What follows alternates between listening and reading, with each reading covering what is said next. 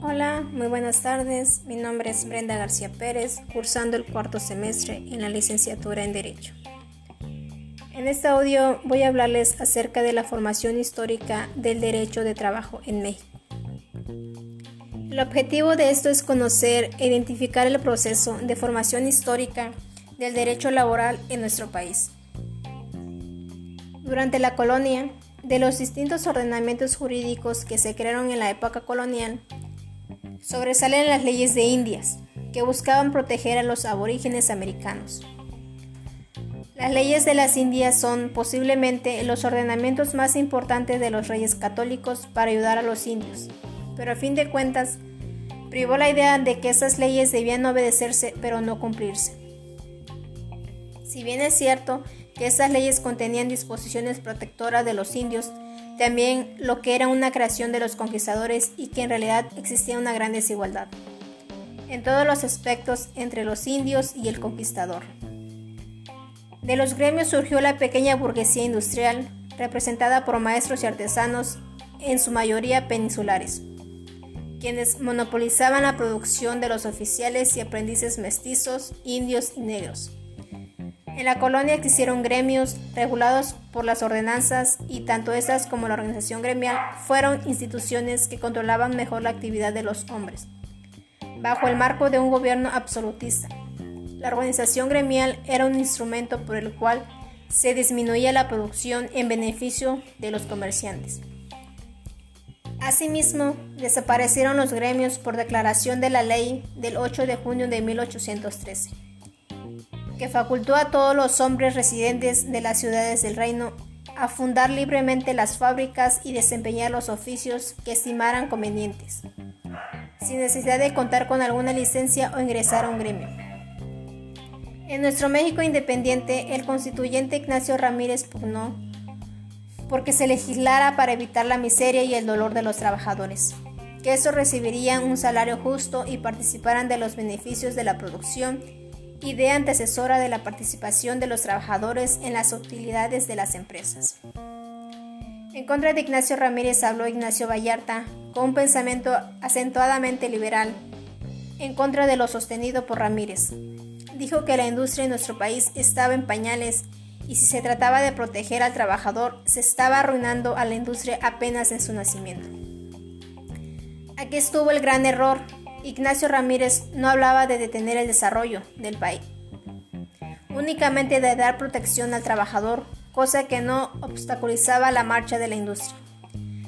Pero se impuso Vallarta y no se volvió a discutir la proposición de Ignacio Ramírez porque decía Vallarta que esas cuestiones no pueden entrar en la Constitución, sino que son problemas que se deben dejar a las leyes reglamentarias. Las huelgas de Cananea y Río Blanco.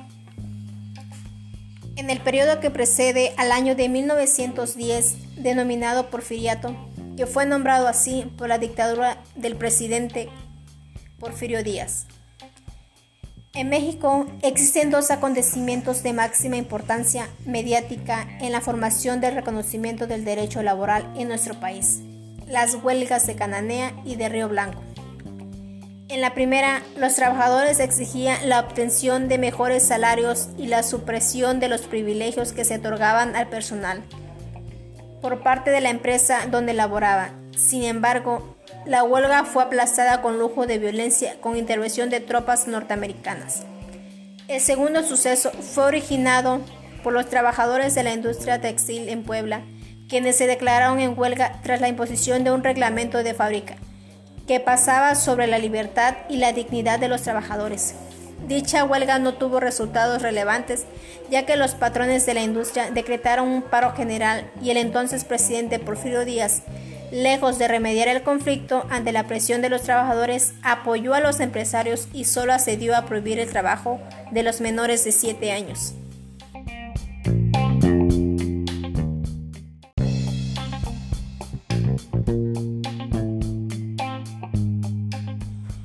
Continuando con el audio anterior, la Revolución Mexicana. Durante la etapa pre-revolucionaria en nuestro país, existían numerosos latifundios y aproximadamente el 80% de la población dependía del salario rural. Pero lo más preocupante de todo esto era que los latifundistas habían establecido un sistema de pago contrario a la dignidad y principios laborales mediante las tiendas de raya, consistente en pagar los salarios de los trabajadores en mercancía, la cual era obviamente propiedad de latifundista. Legalmente hablando, pocas veces se aplicaba el derecho dentro de las haciendas, donde los trabajadores eran vistos como esclavos u objetos de propiedad de los patrones, generándose prácticamente una especie de feudalismo. Aunada a la opresión que se vivía en las haciendas, en el campo actuaba el denominado Cuerpo de Rurales, que era una agrupación policíaca encargada de resguardar la paz, generalmente a través de métodos inhumanos. Sin embargo, el presidente Díaz se postuló nuevamente para presidente de la República, lo que originó el descontento de la población y principalmente de los detractores del gobierno, lo que originó el estallido de la revolución, que como sabemos alcanzaría su punto cumbre en 1917 con la promulgación de la Constitución Federal, que en su artículo 123 reguló la materia laboral a efecto de evitar el retorno de las prácticas lascivas de antaño.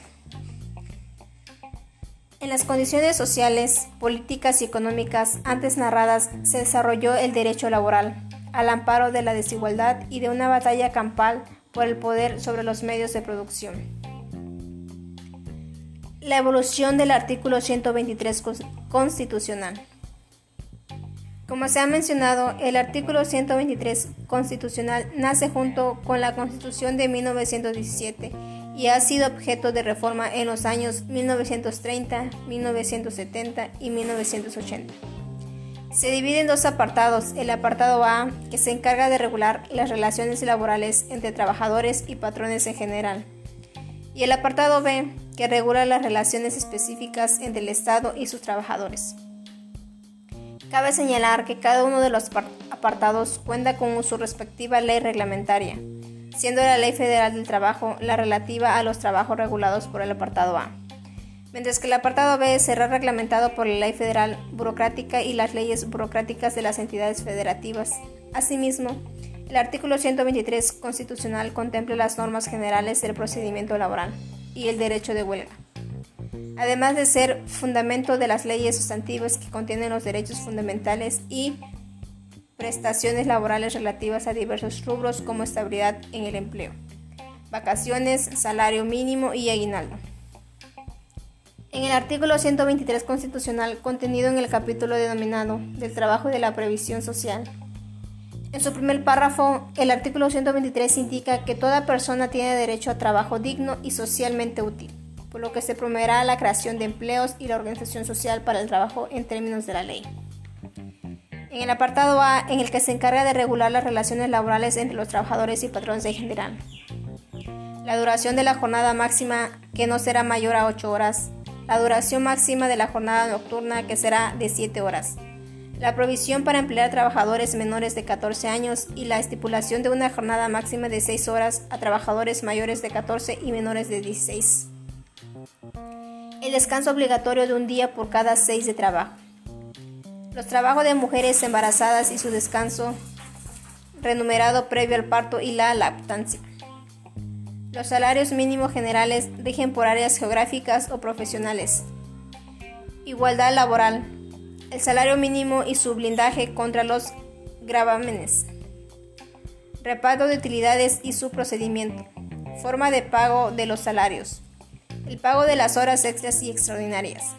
La habitación para los trabajadores la capacitación y adiestramiento de los trabajadores, accidentes de trabajo y enfermedades profesionales, higiene y seguridad de los establecimientos laborales, derecho de asociación laboral, derecho a huelga, licitud de las huelgas, licitud de los paros, facultad decisiva de las juntas de conciliación y arbitraje, obligación al sometimiento arbitral de las juntas, generalidades sobre el despido injustificado. Preferencia de los créditos a favor de los trabajadores en casos de concurso o quiebra. Las deudas del trabajador respecto del patrón. Gratuidad de los servicios de colocación laboral. Contratos de trabajo entre trabajadores mexicanos y empresarios extranjeros. Condiciones nulas en los contratos de trabajo. Patrimonio familiar de los trabajadores. La ley del Seguro Social y las prestaciones que consagran. Utilidad social de las cooperativas para construcción de viviendas para los trabajadores. Competencia para ampliar las leyes de trabajo a nivel local y federal. En el apartado B, en el que regular las relaciones específicas entre el Estado y sus trabajadores. La jornada diaria máxima de trabajo, ya sea diurna o nocturna, será de 8 y 7 horas respectivamente y las horas que excedan se consideran extraordinarias y se pagarán un 100% más. Descanso obligatorio de un día por cada 6 de trabajo. Vacaciones de 20 días por año. Fijación de los salarios. Igualdad laboral. Gravidez de los salarios salvo lo previsto en las leyes. Designación de personal. Escalafón de los trabajadores. Suspensión y cese justificado de trabajadores. Derecho de asociación. Organización de la seguridad social. Solución de conflictos individuales, colectivos e intersindicales. Sometimiento a este apartado de los trabajadores de Bancico y la Administración Pública Federal. Cargos de confianza.